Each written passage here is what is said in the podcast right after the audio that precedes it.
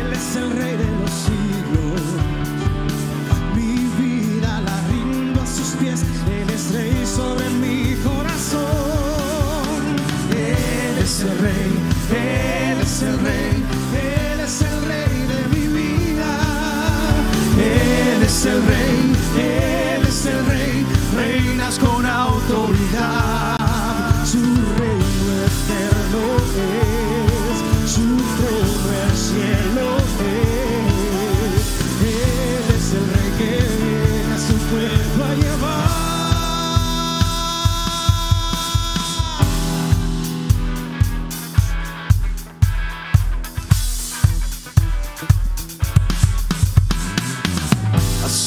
contado, oh Dios, tus maravillas, enumerarlas no puedo.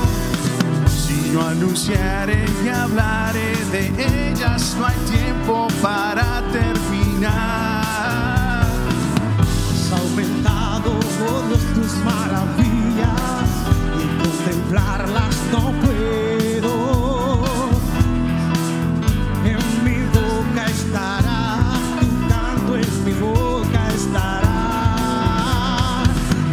son tus obras, poderío y majestad. Tuyo es todo imperio, toda gloria y potestad. Grande es tu dominio, el universo lleno está de su poder.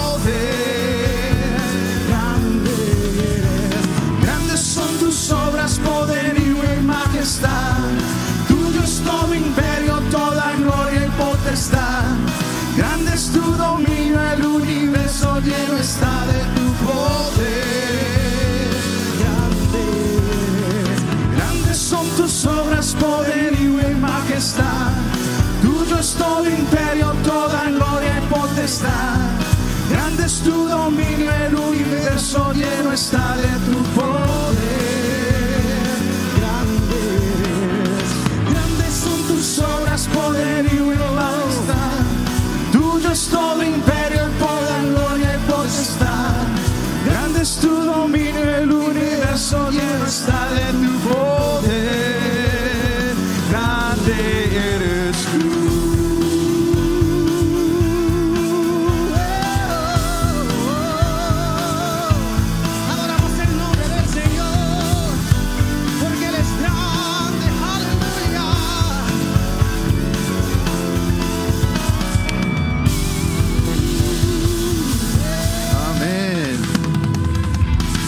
¿Podemos contar unos coritos? Creo, creo que están durmiendo todavía. Vamos a Nosotros tenemos gozo. y celebrar un poco. Nosotros tenemos gozo. Si ustedes tienen gozo, canten con nosotros. Son conocidos. Solo Dios hace al hombre feliz.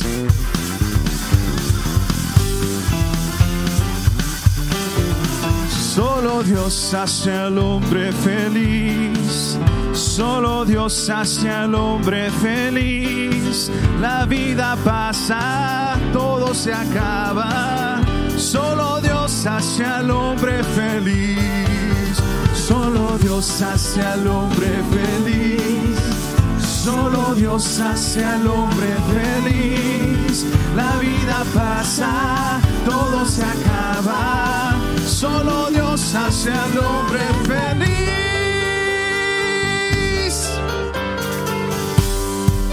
Una mirada de fe es la que puede salvar al pecador. ¿Nos ayudan?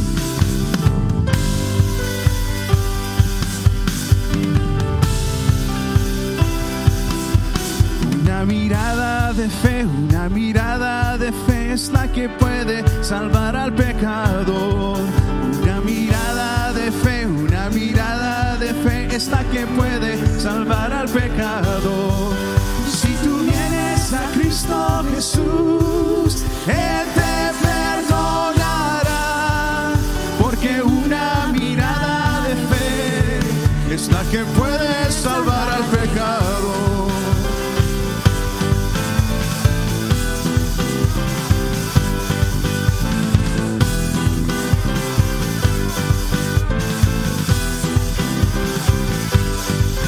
Si tú vienes a Cristo Jesús, Él te perdonará. Porque una mirada de fe es la que puede salvar al pecador.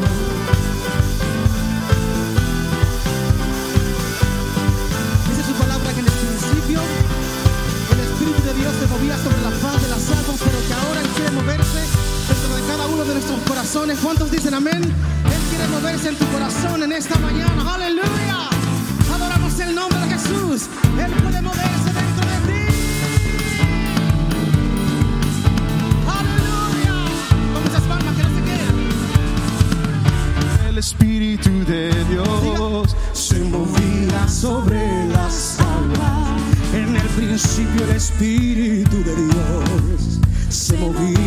Sobre las aguas. En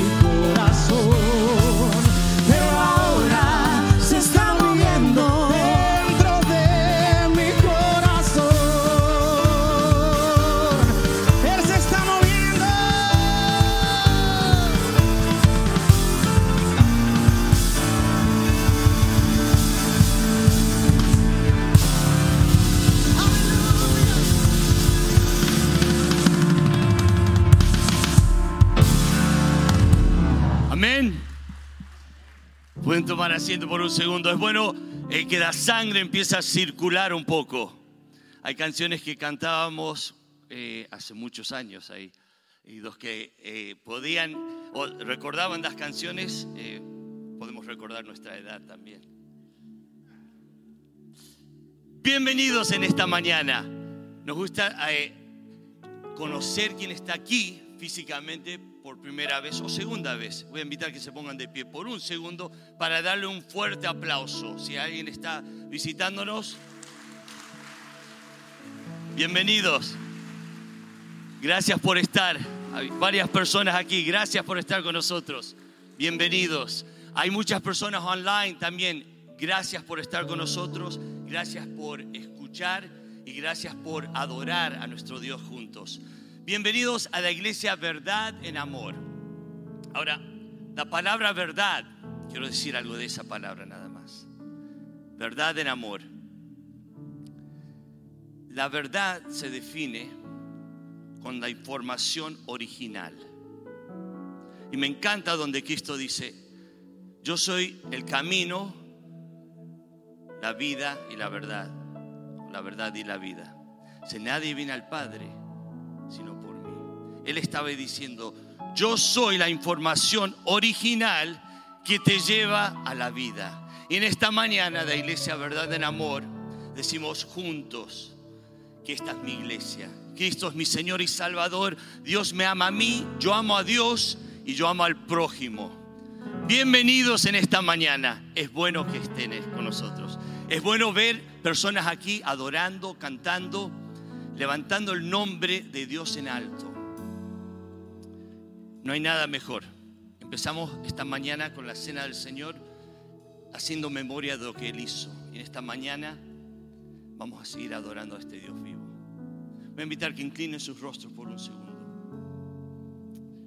Hay un anuncio que, me olvidé de hacer, que este sábado eh, la escuela aquí, Bilingual Academy, va a tener un evento, Spring, Spring Event, este sábado que viene. Eh, vengan, sean parte, apoyen a la escuela, inviten a familias para conocer qué están haciendo aquí y para disfrutar. Va a ser un día hermoso. Así con nuestros rostros inclinados vamos a adorar a Dios con nuestra ofrenda. Y la palabra de Dios dice que cada uno eh, dé como propuso en su corazón. Y si no veniste listo para dar, está bien.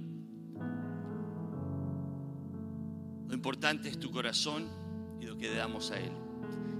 Todo lo que tenemos es de Él. En esta mañana vamos a, a levantar el nombre de Dios, de Jesús en alto. Todo lo que tenemos es de Él. En esta mañana cuando ofrendamos es parte de nuestra adoración, reconociendo que Él tiene control de cada área de nuestras vidas. Padre, gracias Señor por la oportunidad de ofrendarte. Gracias eh, por la oportunidad de estar aquí en esta mañana.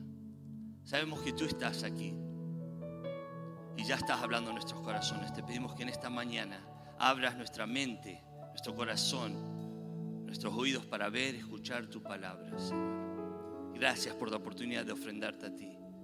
Gracias por todo que nos das en Cristo Jesús. Amén. Ofrendemos al Señor.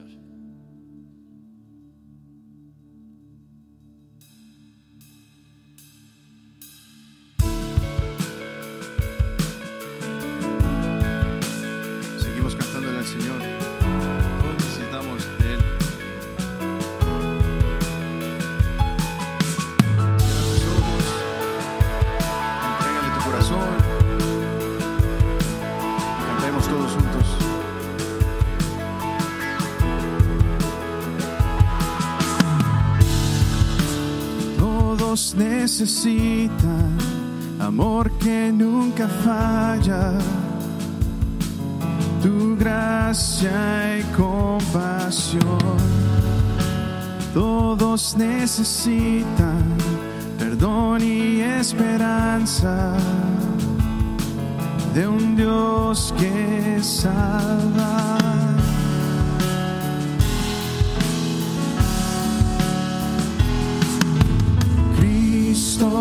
Puede mover montes, solo Dios puede salvar, mi Dios puede salvar, por siempre, autor de salvación. Jesús la muerte venció, en la muerte venció.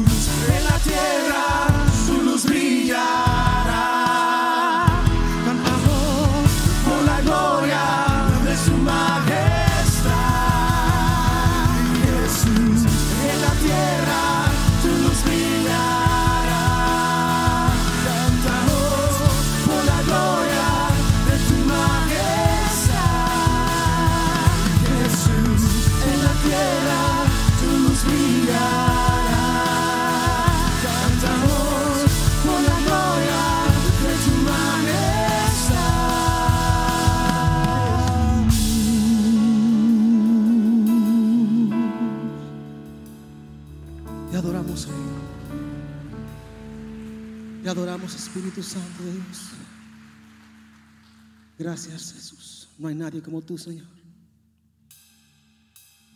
No hay nadie como tú, Jesús. Te adoramos Espíritu.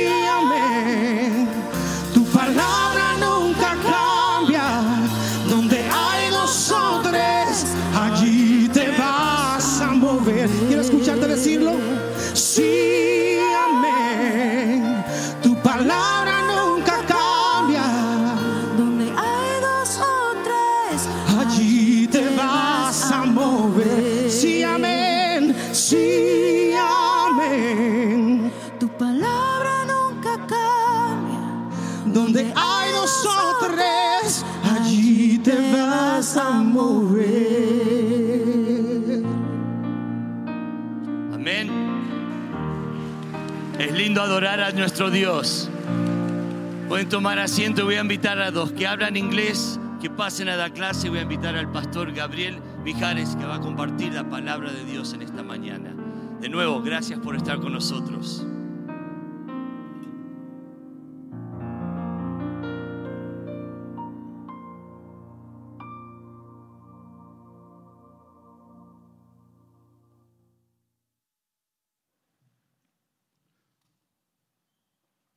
Buenos días. Casi, casi tardes. Tenemos una, una semana este, que va a estar llena de un montón de eventos especiales. Ya Dani ya lo dijo, próximo sábado 22, de 11 a 3 de la tarde, el Festival de la Escuela. Es, es un evento donde, por la gracia de Dios, se han conseguido varios patrocinadores, el canal de televisión, un lugar donde Roberto se corta el pelo, si usted lo ve bien limpiecito de la barba y el corte. Esa peluquería va a estar ayudando, el Comal, eh, Center Court Pizza, eh, el Canal 51, todas las personas que van a estar siendo parte. Así que venga con su familia. Todo lo que se haga en ese día eh, va a ser para, para levantar fondos para la escuela. Y le digo, le digo más. Hay, hay, un, hay un, un coso este de, de videojuegos que se llama PlayStation 5. Si usted tiene jóvenes o tiene chicos, sabe de qué estoy hablando. Y si no sabe de qué estoy hablando, es una consola de juegos que es, lo más novedoso eh, y, y los chicos que no lo tienen lo quieren. Y eso se estará rifando el sábado. Así que si usted tiene nietos, si tiene hijos, y si no tiene, pero quiere uno porque le gustan los videojuegos, no se lo puede perder. Va a haber bicicletas, cámaras, ciertas cosas que se van a estar rifando, eh, todo con beneficio de la escuela. Así que venga, va a haber comida este, y, venga listo para poder pasar un buen rato. Después también las mujeres nos ganaron el horario y desde temprano, nueve y media de la mañana, va a haber una, la reunión de live aquí en la, en la iglesia, en el salón de al lado, ¿correcto? Acá en la gran aventura se va a convertir en, el salón para las mujeres. Así que recuerde, sábado, si es mujer, su día comienza temprano, nueve y media. Los varones podemos dormir un poquito más, pero a las once tenemos que estar acá con toda la familia y los vecinos, no se lo pierda. A lo largo de estas semanas hemos, hemos visto todo lo que tiene que ver con la crucifixión. La semana cuando Jesús entraba a Jerusalén y era una semana donde todo el mundo eh, expresaba y decían, el rey que viene, o el rey que vino, entró en un asno, correcto. Pero esa misma multitud a la semana estaba gritando, crucifíquele. Como tocaba la semana pasada el, el pastor Domínguez, Cristo venció la muerte. Pero después, entre todos esos episodios, está la parte humana de la cruz. ¿A qué me refiero con la parte humana? La parte de los discípulos, aquellos que habían estado con Jesús por tres años, los que habían visto los milagros de cómo Jesús había convertido el agua en vino, cómo de la nada le dio a comer a tanta gente cómo él sanaba a los enfermos, cómo él había levantado a Lázaro de, la muerte. Pero sin embargo llegó un momento donde la Biblia dice que los discípulos desaparecieron. Jesús fue aprendido, fue llevado a la cruz y en ese momento, cuando él estaba siendo crucificado, estaba solamente María y si hablamos de los once, estaba solamente Juan. ¿Y los otros once? ¿Dónde estaban? A lo largo de la Biblia y de los evangelios, cuando se habla acerca de Pedro, Pedro era la persona que era el líder dentro de los discípulos. Cada lista que usted ve en la Biblia, Pedro es mencionado primero. Y esto tiene que ver, fue el primero en ser llamado, pero también el rol que él tenía era un rol de liderazgo. Y la Biblia por algún motivo resalta que Pedro cuando Jesucristo estaba pasando por todo esto, se encontró con varias personas. Y te leo el relato porque está en Mateo y no en Juan. Y mientras Jesucristo estaba siendo interrogado, estaba siendo golpeado, Pedro se encontraba dentro de un grupo. Y mira lo que dice la Biblia. Dice, mientras Pedro estaba sentado afuera, en el patio se le acercó una criada y le dijo, tú también estabas con Jesús el Galileo. Pero él lo negó delante de todos y dijo, no sé de qué hablas. Y se fue a la puerta, pero otra criada lo vio y le dijo a los que estaban allí, también este estaba con Jesús el Nazareno. Pero él lo negó otra vez y hasta juró, no lo conozco a ese hombre. Un poco después, los que estaban por allí se acercaron y, a Pedro y le dijeron, sin lugar a dudas, tú también eres uno de ellos, porque hasta tu manera de hablar te delata. Entonces comenzó a maldecir, comenzó a jurar y decía, no conozco a ese hombre. Ahora imagínate el evento, porque Pedro era aquel que era el líder de los discípulos. Te hago una pregunta. ¿Qué pasaría si Pedro hoy en día fuese tu líder?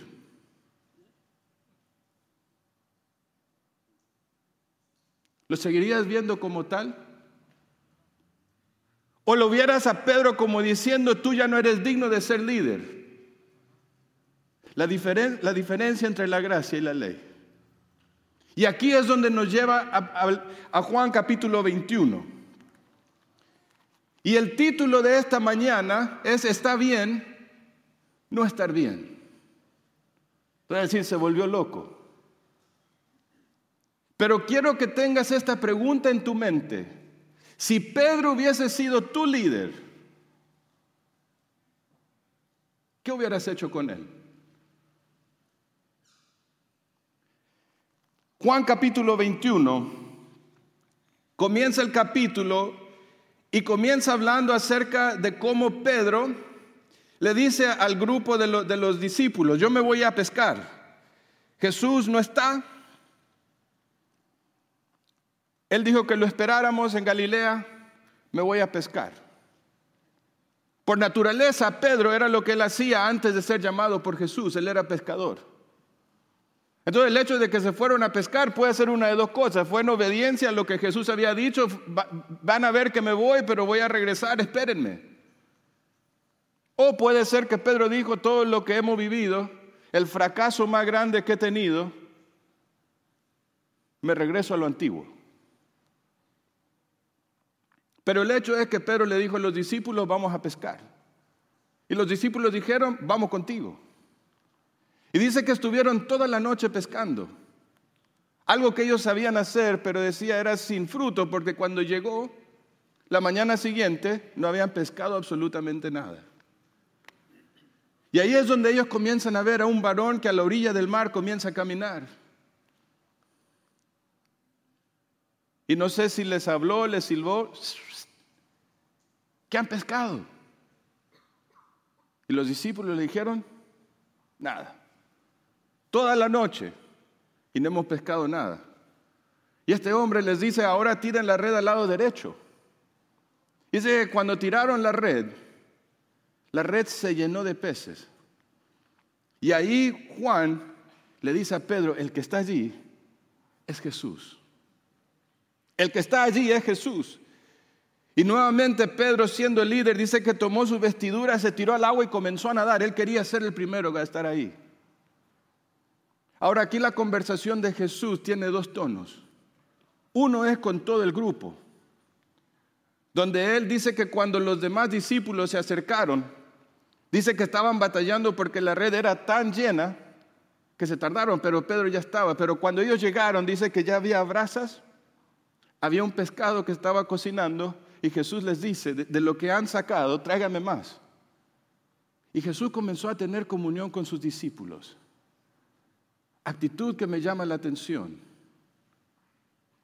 Porque Jesús, pudiendo haber dicho tantas cosas, Él estaba ahí para tener comunión con los once. Uno ya se había perdido, Judas que lo había entregado.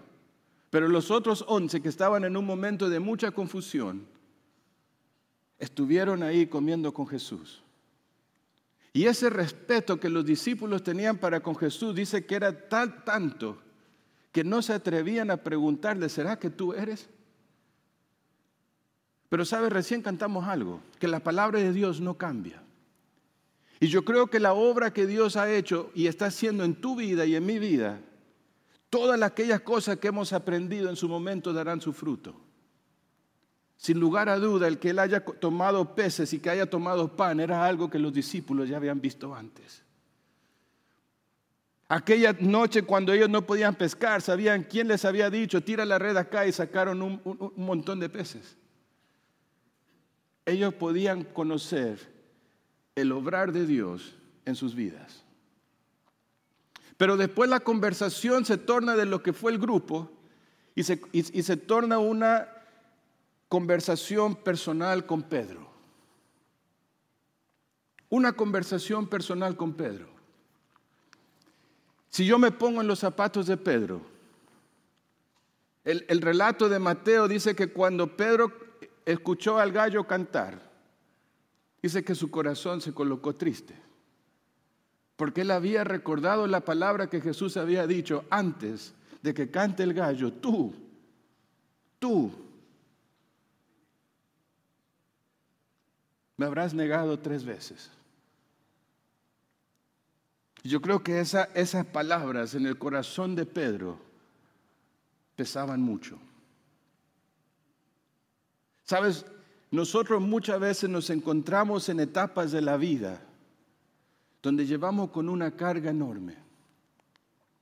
Nos encontramos en momentos donde, a pesar de que hemos vivido en las alturas con Jesús, nos encontramos que estamos caminando por lo más bajo y los valles más oscuros. Porque las circunstancias, las decisiones, las cosas que vivimos, muchas veces nos cargan el corazón. Ahora Pedro estaba enfrente de Jesús. Y la pregunta que Jesús le hace es, no le dice, Pedro, ¿por qué lo hiciste? No le dice, Pedro, ¿por qué me, me defraudaste? No le dice, Pedro, ¿por qué tuviste tan poca fe? No le dice, Pedro, ¿por qué no tuviste el valor de decir que me conocías? La única pregunta que, Jesús le hace a Pedro es, Pedro, ¿me amas? Y en el versículo, en el capítulo 21 dice así, cuando hubieron comido, Jesús dijo a Simón Pedro, Simón, hijo de Jonás, ¿me amas más que estos? Dice la Biblia, y le respondió, sí Señor, tú sabes que te amo. Y él le dijo, apacienta mis corderos, apacienta mis corderos. Volvió a decirle la segunda vez, Simón, hijo de Jonás, ¿me amas? Pedro le respondió, sí Señor, tú sabes que te amo. Le dijo, pastorea mis ovejas. Le dijo la tercera vez, Simón, hijo de Jonás, ¿me amas? Pedro se entristeció de que le dijese la tercera vez, ¿me amas? Y respondió, Señor, tú lo sabes todo y tú sabes que te amo. Jesús le dijo, apacienta mis ovejas. Sabes, en la versión, la reina Valera usa la palabra amar y amar. Pero realmente aquí Jesús a Pedro le estaba diciendo, Pedro, tú tienes un amor que realmente se compromete hasta lo, hasta lo sumo hacia mí. Y la respuesta de Pedro no era Jesús te amo, sino le decía Jesús te quiero. Y Jesús nuevamente le respondía, Pedro, ¿me amas? Y la respuesta de Pedro era Jesús te quiero. Y la tercera vez Jesús le dijo, Pedro, ¿me quieres? Y ahí la respuesta de Pedro fue, Señor, tú conoces todas las cosas. Me llama la atención que cuando Jesús le hace las preguntas, aquel llamado que, Pedro, que Jesús le, había dado a Pedro seguía en pie. Porque la respuesta de Jesús fue lo siguiente, apacienta mis corderos, apacienta mis ovejas. En otras palabras, sea aquel que va cuidando de, los discípulos que te van a seguir. Y llegó a tal punto que hasta Jesús predijo la muerte de Pedro. ¿Sabes? Jesús no lo descartó a Pedro. Jesús no lo descartó a Pedro, pero conocía lo que, lo que había en el corazón de Pedro. Y aún así lo tomó y lo encomendó. Ahora la Biblia dice que aquí que el corazón de Pedro se entristecía. Él sabía que había cosas que, que él mismo estaba cargando, pero entendió esa cosa, que el amor de Jesús y la gracia de Jesús estaba por encima del fracaso que él había tenido. Sabes, cuando nosotros hablamos acerca de lo que, lo que Dani leía durante la cena, ¿Quién es aquel que acusa a los hermanos? ¿Quién es el que condena? ¿Quién es el que señala? Nosotros como, como, como iglesia, como hijos de Dios, tenemos que tener cuidado de una cosa. Que cuando hablamos acerca de lo, que es la relación con, con el hermano, nosotros nunca somos llamados para condenar o para juzgar. No somos llamados ni siquiera para señalar lo que otra persona pueda estar haciendo bien o haciendo mal. Somos llamados para contener. Somos llamados para apoyar, somos llamados para alentar, somos llamados para amar y, tener paciencia y mostrar ese amor el uno con el otro. Cuando uno va a la Biblia y uno comienza a ver el, el relato, fíjate lo que dice Apocalipsis. Apocalipsis capítulo 12, Apocalipsis capítulo 12, versículo 10 dice esto. Entonces oí una gran voz del cielo que decía, ahora ha venido la salvación, el poder y el reino de nuestro Dios y la autoridad de su Cristo, porque ha sido lanzado, ha sido lanzado fuera el acusador de nuestros hermanos, los que acusaba delante de nuestro Dios día y noche. La obra de acusar la obra de señalar no es la obra de Dios, es la obra de Satanás. Cuando tú y yo nos atrevemos a levantar un dedo para señalar el pecado ajeno, no estamos reflejando el obrar de Cristo. ¿Escuchaste eso?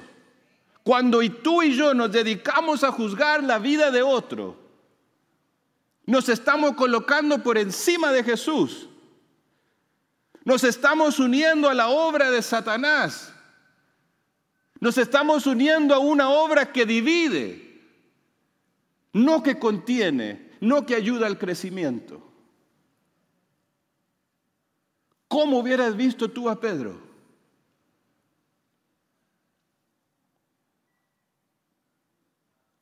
Cuando vamos a la Biblia, hay una lista de más o menos cincuenta y pico de unos a los otros. Obviamente por cuestión del tiempo no lo voy a leer todo.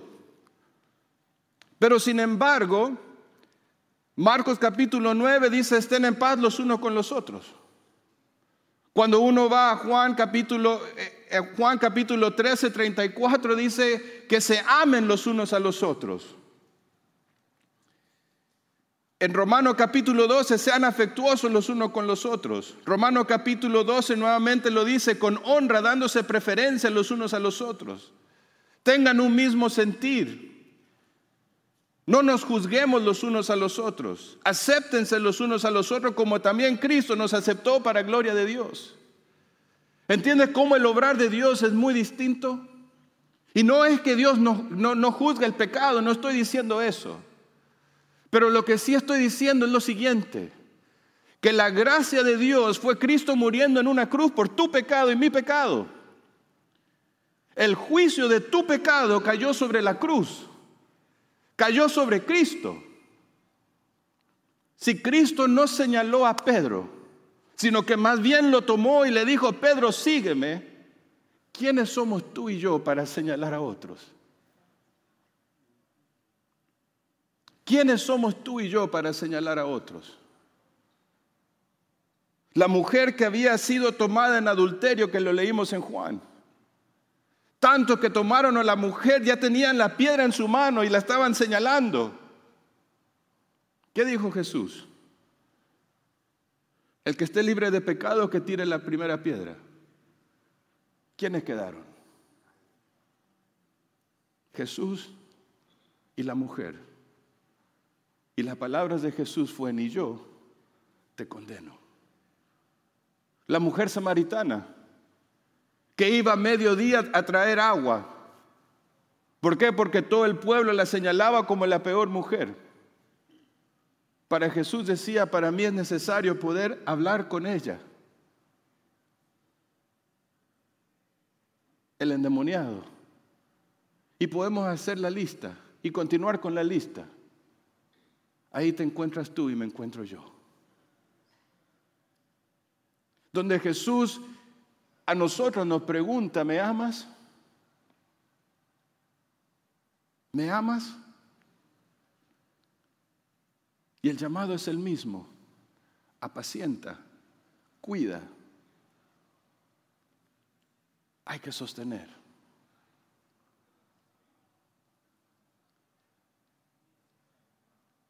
Primera de Corintios, eh, está el capítulo 13 que normalmente se usa para las bodas. Pero la iglesia de Corinto era una iglesia que también era, era súper problemática. Y, en, medio de este, de este libro le dedican la, importancia del amor dentro de la iglesia. Y está e, e, e, en, medio de todo esto está como Dios formó un solo cuerpo para poder servir juntos y dar a conocer el nombre de Cristo. Y cuando habla acerca del amor, dice el amor es sufrido, es benigno, el amor no tiene envidia, el amor no es jactancioso, no se envanece. No hace nada indebido, no busca lo suyo, no se irrita, no guarda rencor. No se goza de la injusticia, mas se goza de la verdad. Todo lo sufre, todo lo cree, todo lo espera, todo lo soporta. El amor nunca deja de ser. Porque el amor es aquello que viene de parte de Dios. Porque el amor es la esencia de Dios. Ahora, si no pudiéramos hacer un análisis, las cosas que nosotros hacemos,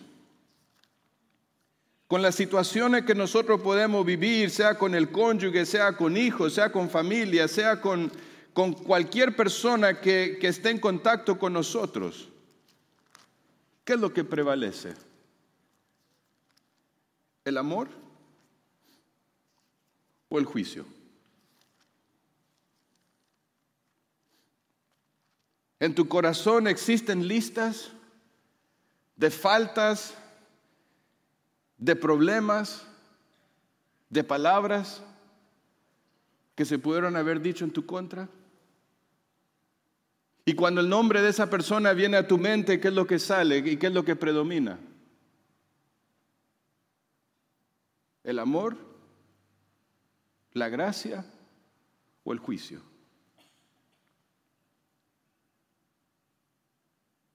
¿El amor, la gracia o el juicio?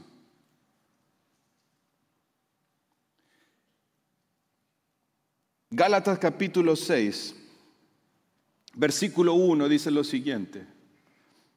Hermanos, si alguno fuere sorprendido en alguna falta, vosotros que sois espirituales, restauradle con espíritu de mansedumbre, considerándote a ti mismo, no sea que tú también seas tentado. Hermanos, está hablando a la iglesia, si alguno fuere sorprendido en alguna falta, vosotros que sois espirituales, restauradle. Restauradle. Pero dice con espíritu de mansedumbre, considerándote a ti mismo, no sea que tú también seas tentado. Sabes, cuando hablamos acerca de la iglesia,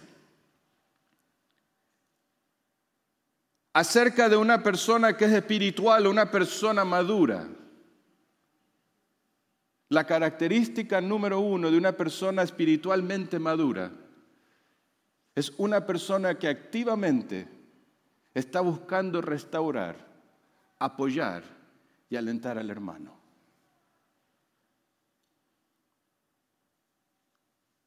La palabra restaurar da la idea de un hueso que está roto. Yo nunca me he quebrado un hueso, no sé cómo es. Pero yo entiendo que hay personas que cuando se rompen un, brazo, se le coloca un yeso. Porque tiene que dar tiempo para que el hueso pueda soldar nuevamente, pueda sanar. Tú y yo tenemos que ser ese yeso, donde estamos para sostener y para poder traer sanidad espiritual a las personas. Da la idea de una red de pesca que se, ha roto, que hay que coser, que hay que arreglar para que pueda continuar funcionando. Pero cuando va aquí en Gálatas, dice restaurarle con espíritu de mansedumbre, considerándote a ti mismo. ¿Sabes qué quiere decir eso? Que ninguno de nosotros somos libres de caer. Que ninguno de nosotros somos lo suficiente espiritual para decir yo nunca me encontraré en un lugar como Él. De poder decir yo nunca haría lo que, lo que hizo Pedro. Si nosotros pudiéramos ver a los demás como Cristo nos ve a nosotros, yo creo que se nos caería la, cara de vergüenza de atrever a levantarlos un dedo para hablar en contra y señalar a otra persona.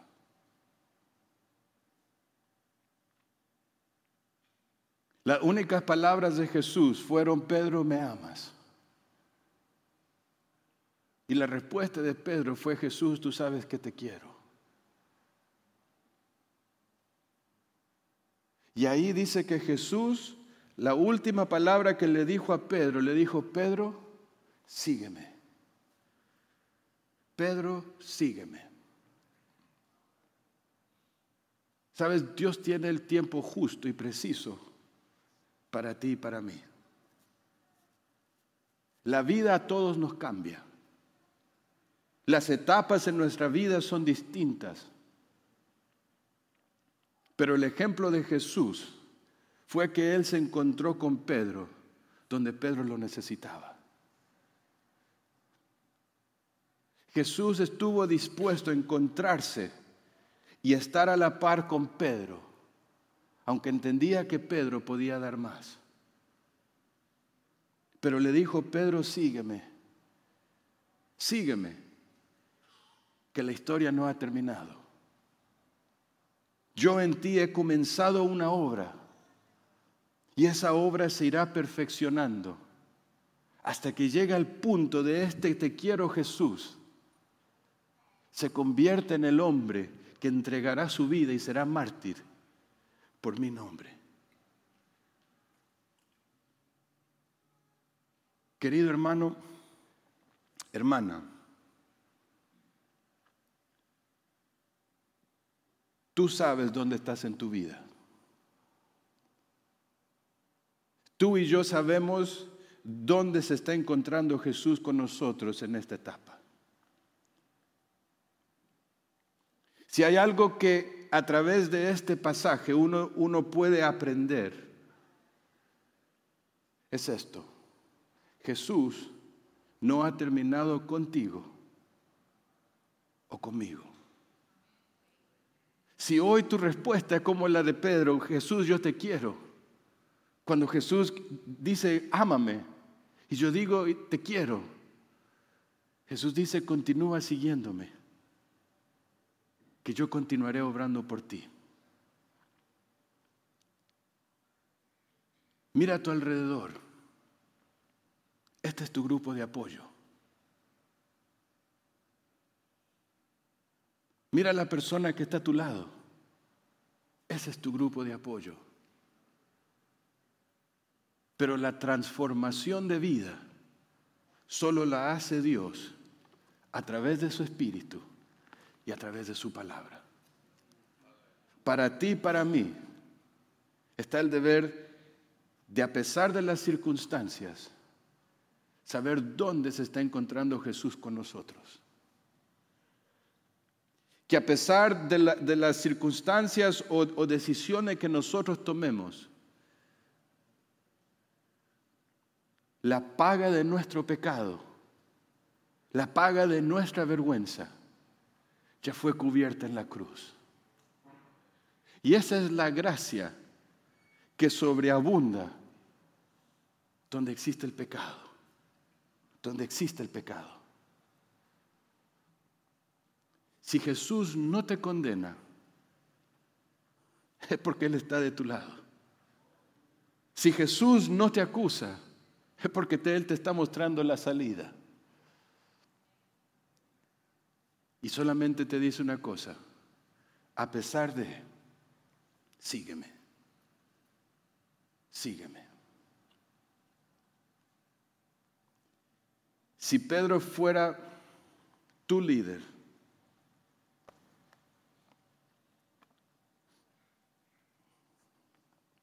¿cuál sería tu respuesta?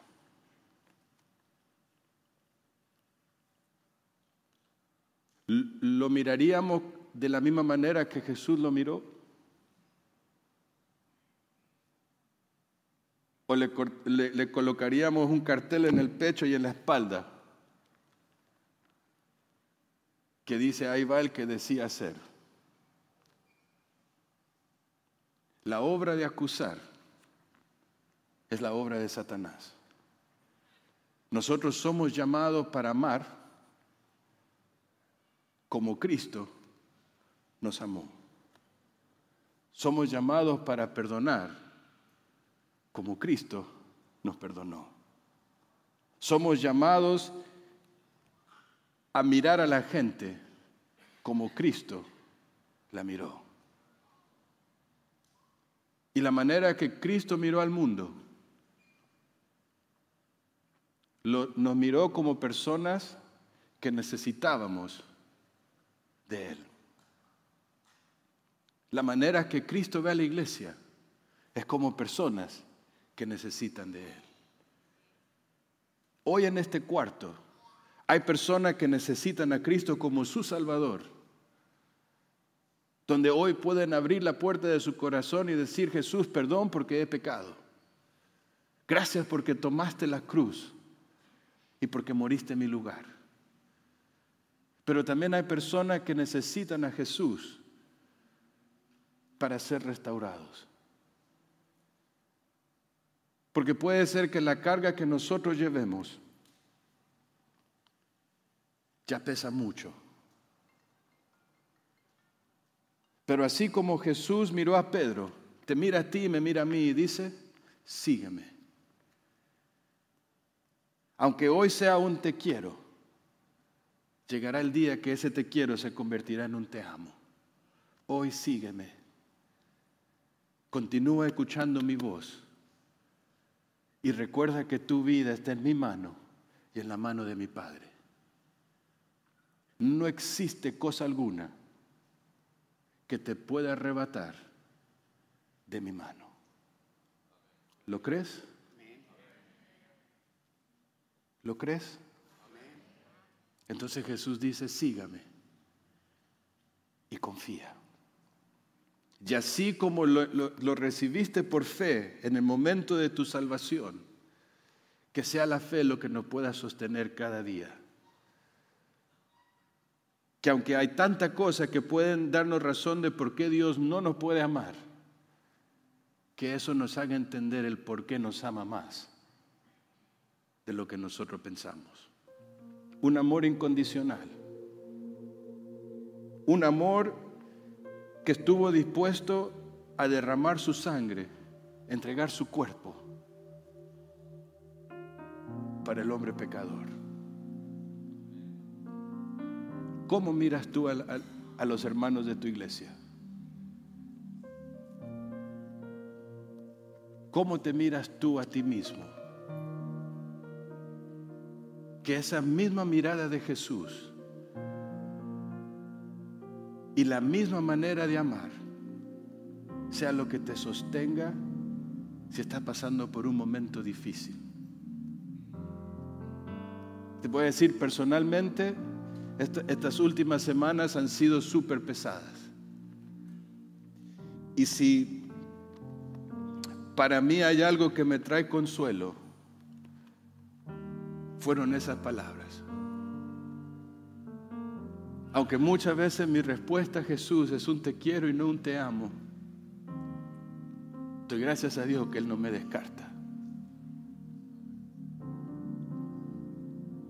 La gracia de Dios, la gracia de Dios.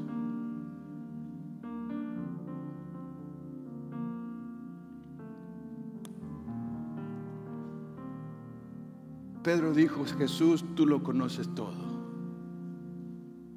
Tú lo conoces todo. Y sabes, al poder terminar en, esta tarde,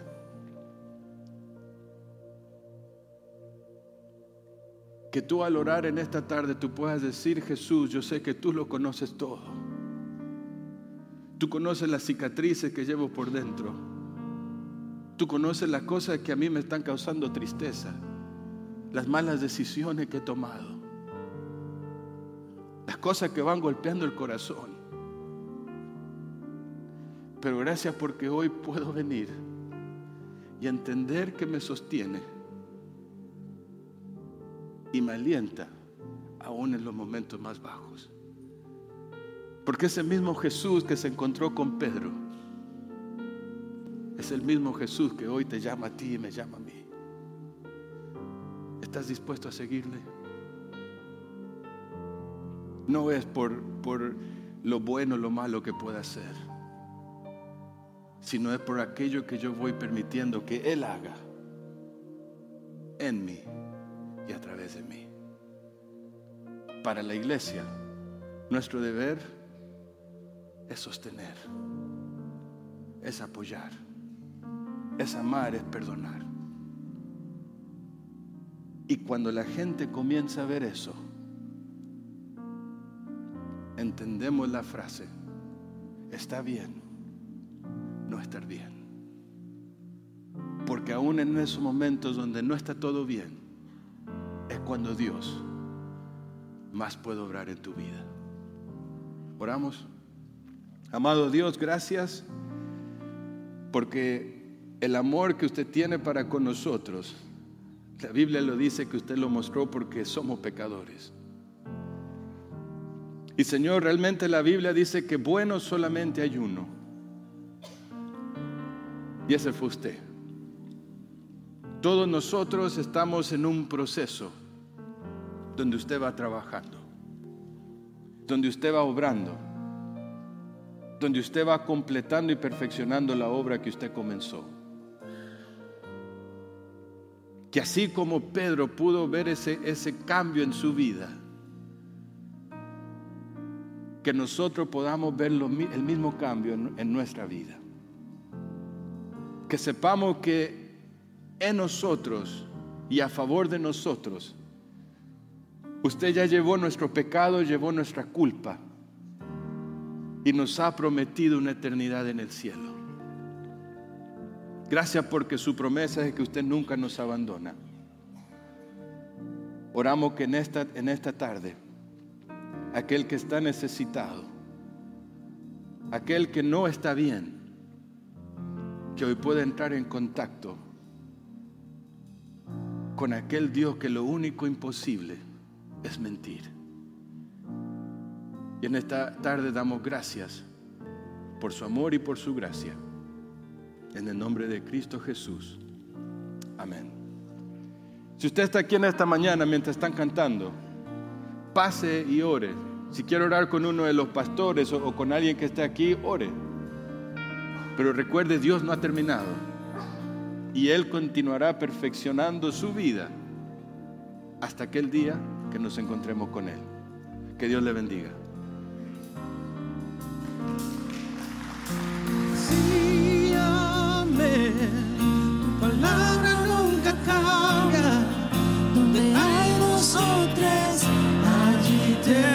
Te